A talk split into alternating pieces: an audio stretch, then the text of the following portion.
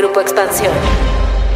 La era de la pospandemia trajo enormes retos para las empresas, entre los que destacan la ciberseguridad, los fraudes y nuevas regulaciones. ¿Cómo hacerle frente a estos desafíos? Hoy, en Cuéntame de Economía, hablamos sobre este nuevo ciclo de amenazas que viven los negocios y qué se está haciendo para salir avante en el futuro. Cuéntame de Economía, la actualidad de la vida económica de México y el mundo sin tanto rollo. Cuéntame de Economía.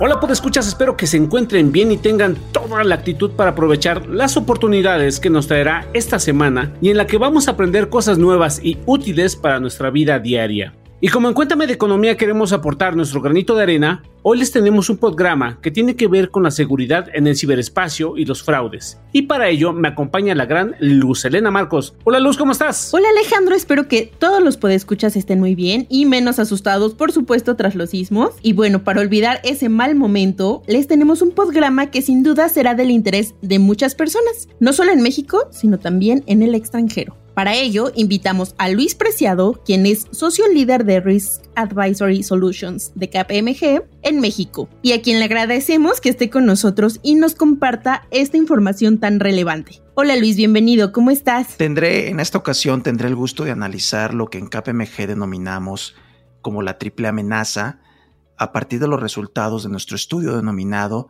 KPMG 2022 Fraud Outlook, eh, en el cual trata temas en materia de fraude, ciberataques y otros aspectos de cumplimiento que si bien ya eran presentes previo a un entorno de pandemia, estos se han venido incrementando como resultado de la reconfiguración en los nuevos esquemas de trabajo y colaboración que las empresas han tenido que adoptar en respuesta a la pandemia. Las tres amenazas están entrelazadas, por lo que no pueden verse de forma aislada.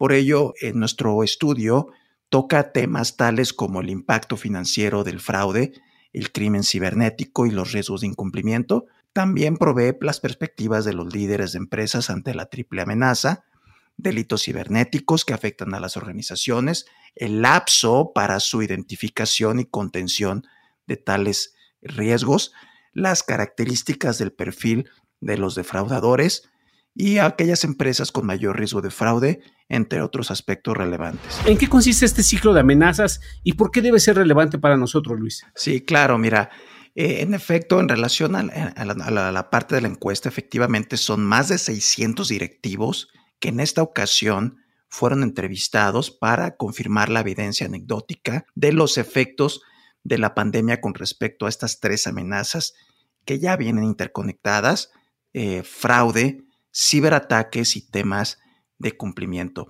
También mencionar aquí, Alex, que el 58% de los directivos encuestados provienen de empresas con operaciones en América Latina, mientras que el 42% restante dirigen operaciones de empresas en Norteamérica. Eh, los resultados de esta encuesta también recogen las circunstancias de siete industrias en la región, tales como la industria manufacturera, productos de consumo y de retail, industria energética, recursos naturales, servicios financieros, sector asegurador, etc.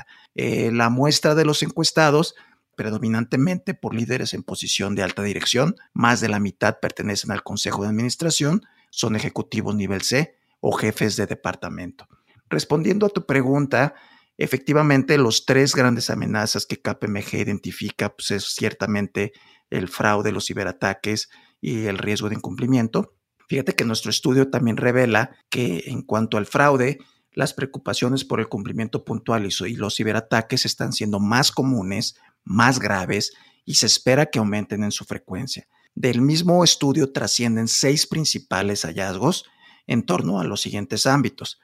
El primero de ellos atiende a pérdidas tangibles derivadas de las tres amenazas, en donde la mayoría de las empresas en la región informaron que han sufrido pérdidas por fraudes, infracciones por incumplimiento a las regulaciones o, ciberataques, traduciéndose en costos significativos para las organizaciones. Segundo elemento, tiene que ver con el hecho de que las empresas grandes se visualizan con una mayor vulnerabilidad en términos de sufrir pérdidas por fraudes internos y o de índole externa.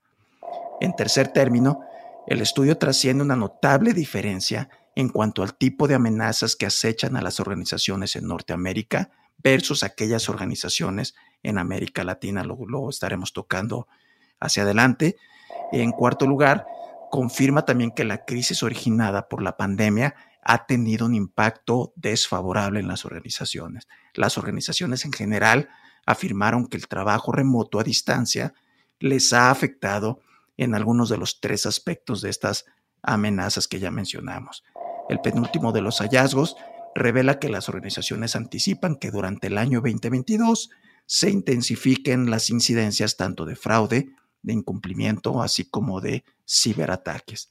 Y por último, este estudio refleja una insuficiencia en el número de empresas que están al tanto de los controles de fraude, cumplimiento y ciberseguridad, toda vez que existen pocas empresas que hayan adoptado prácticas líderes internacionales en temas de anticorrupción, aspectos ambientales, de antifraude y privacidad de datos. Luis, con datos oficiales se ha detectado que hay alrededor de 3.5 millones de fraudes cibernéticos y negocios en Internet. Entonces, sin importar que eh, el tamaño que tienen y que son uno de los sectores más afectados, ¿consideras que el auge de estos delitos son consecuencia solo de la pandemia o cuál es el principal hallazgo de esta encuesta? Como mencioné con anterioridad, las pérdidas tangibles derivadas de estas tres amenazas, en donde la mayoría de las empresas en la región informaron que han sufrido pérdidas por fraudes, infracciones por incumplimiento a las regulaciones o ciberataques, eh, traduciéndose todo esto en costos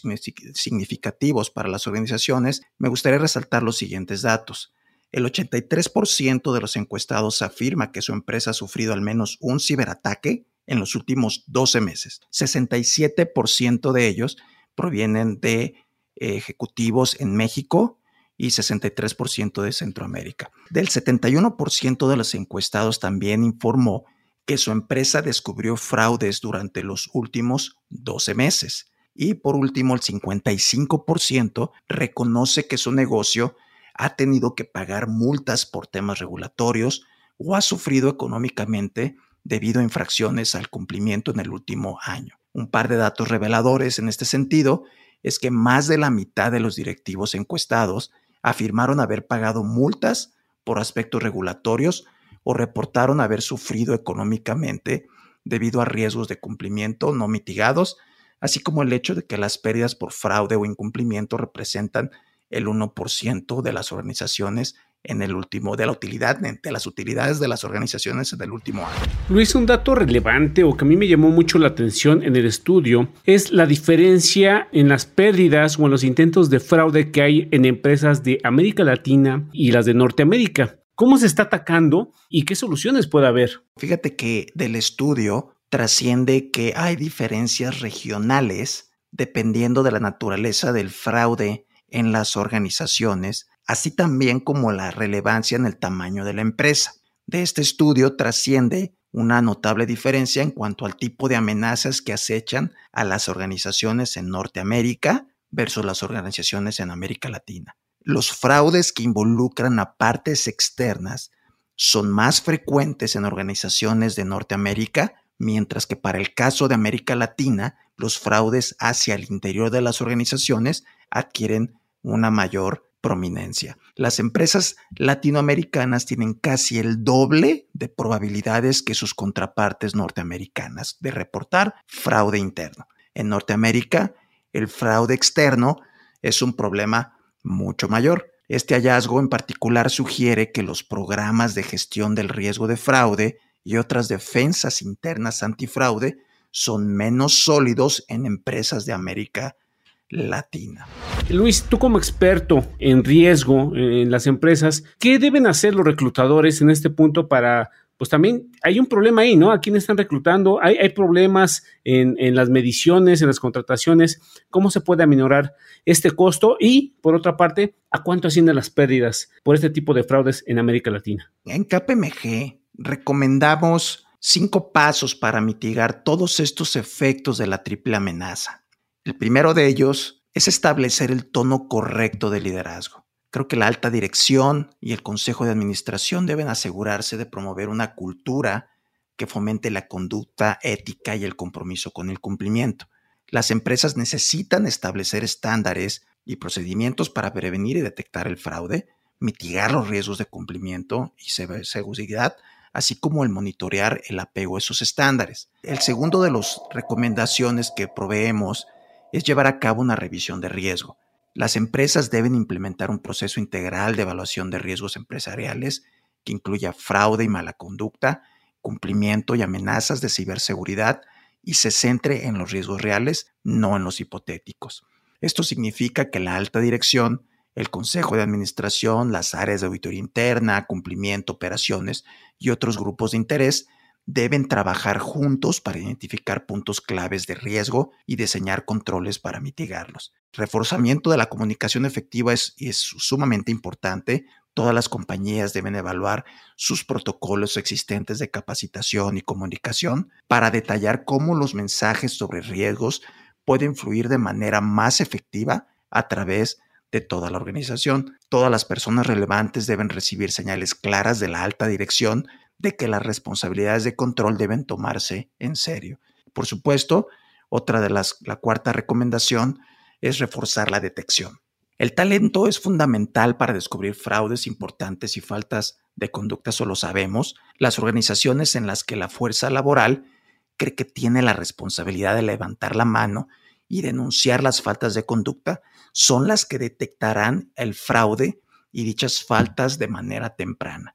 Es decir, no solamente se especifica o se centra en el perfil específico del colaborador, sino también los procedimientos y la cultura organizacional que las entidades pongan en funcionamiento para que pueda diseminarse cualquier incidencia o cualquier tema de fraude. Por último, me gustaría este, señalar que la cultura de aplicación y rendición de cuentas es súper importante. Las empresas deben considerar la posibilidad de mejorar sus políticas y protocolos para incluir elementos de aplicación y rendición de cuentas que no sean punitivos. como están viendo, pues escuchas, este tema está bastante interesante y los retos, los retos que enfrentamos nosotros como empresas o como parte de una empresa son bastante importantes. Pero antes de que sigamos con este episodio, es momento de hacer un paréntesis.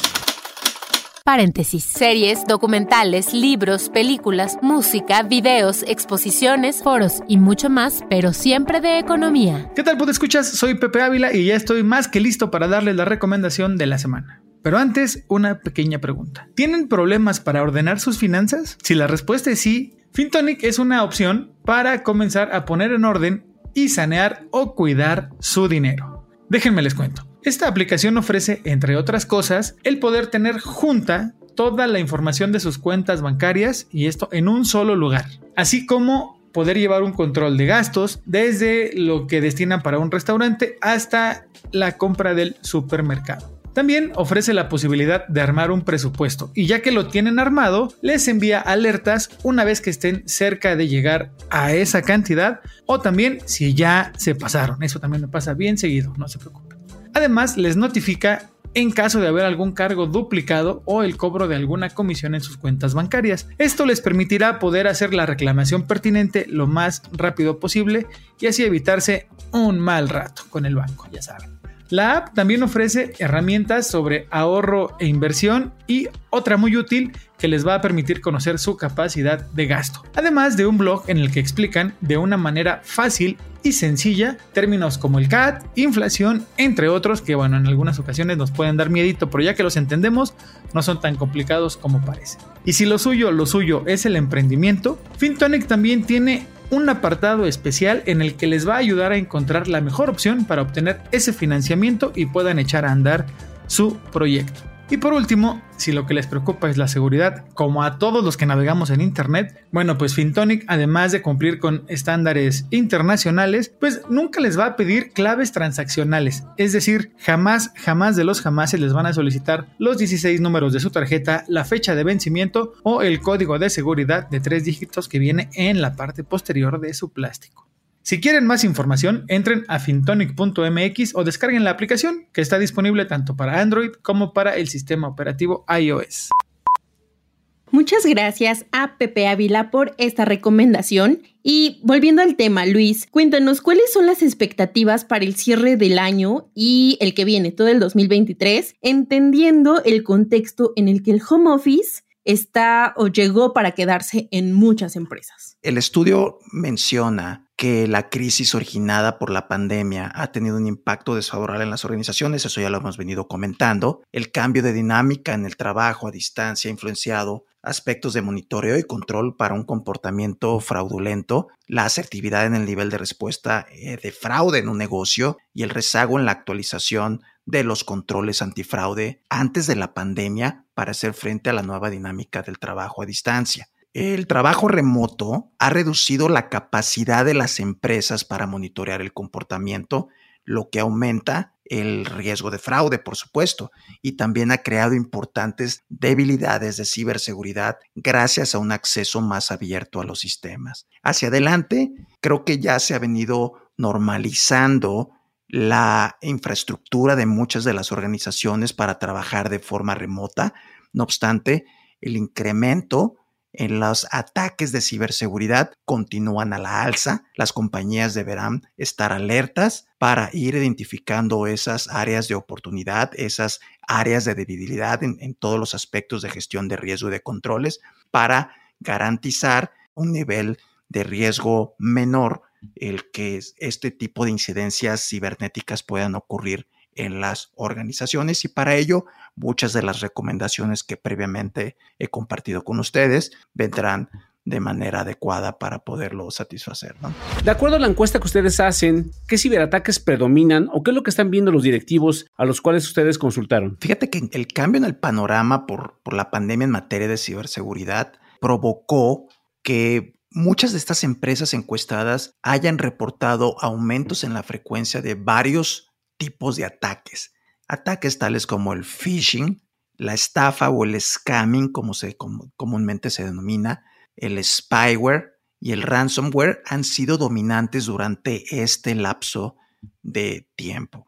En general, el 79% de los encuestados vio un incremento en al menos uno de los tipos de ataque en la encuesta, mientras que el 69% de los encuestados reconoció que el trabajo a distancia ha sido un gran desafío de ciberseguridad para su negocio. Luis, cuéntanos también un poco sobre, en ejemplos ya más prácticos, ¿cuánto cuesta implementar y mantener estos controles para evitar justamente esto que ya nos comentabas? El informar un monto específico este, varía mucho dependiendo de la naturaleza, la industria de la organización, de los riesgos, tanto externos como internos, pudieran eh, conllevar.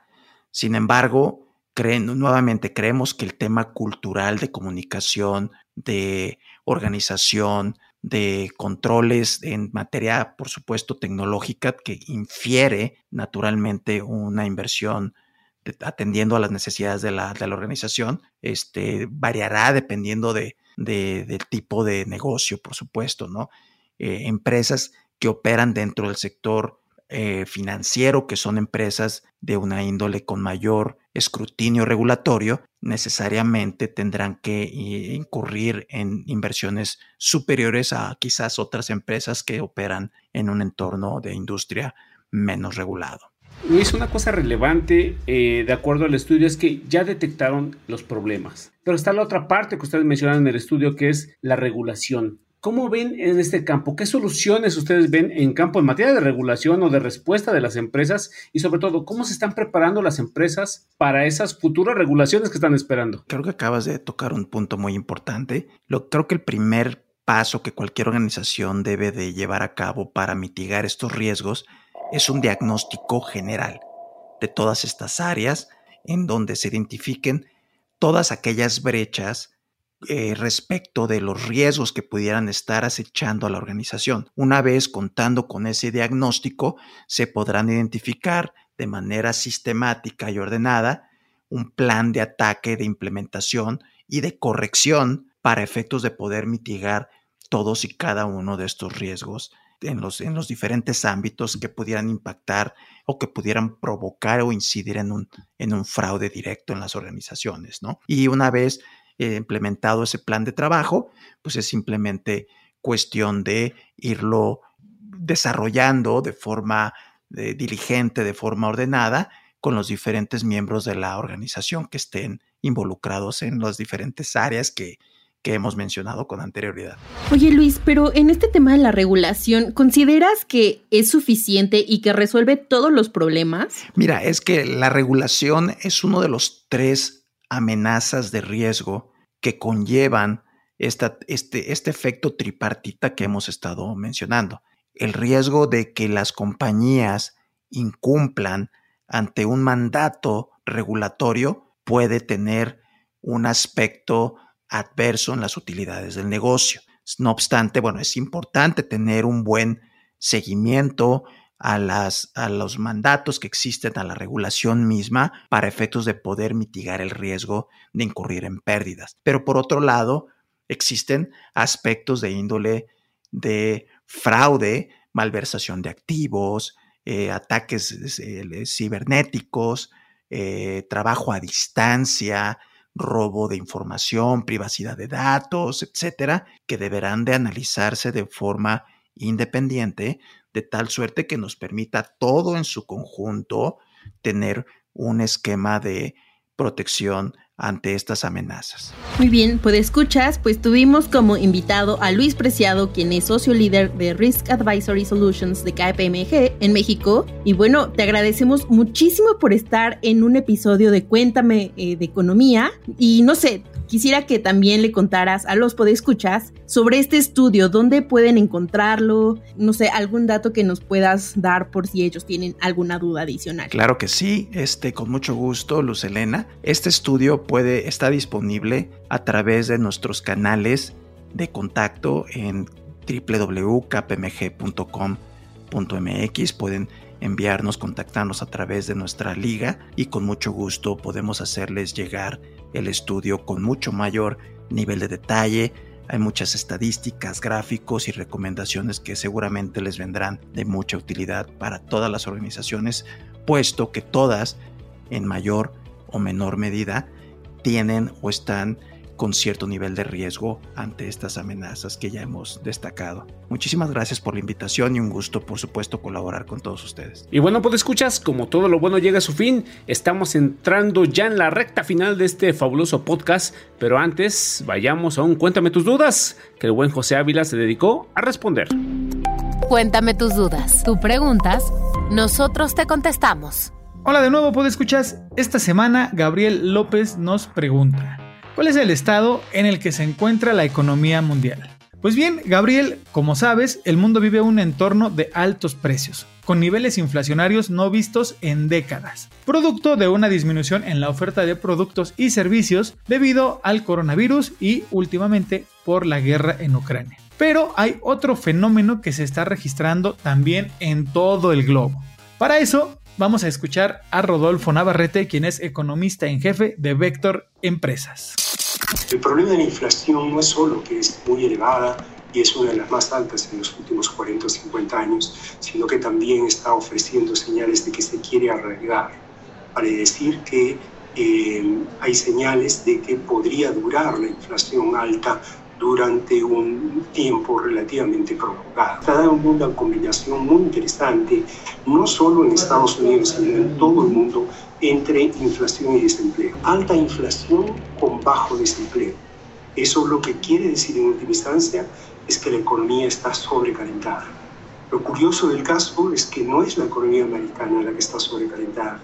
Da la impresión que la economía mundial se encuentra en un sobrecalentamiento porque se está dando justamente esta combinación. Altos niveles de inflación con bajos niveles de desempleo.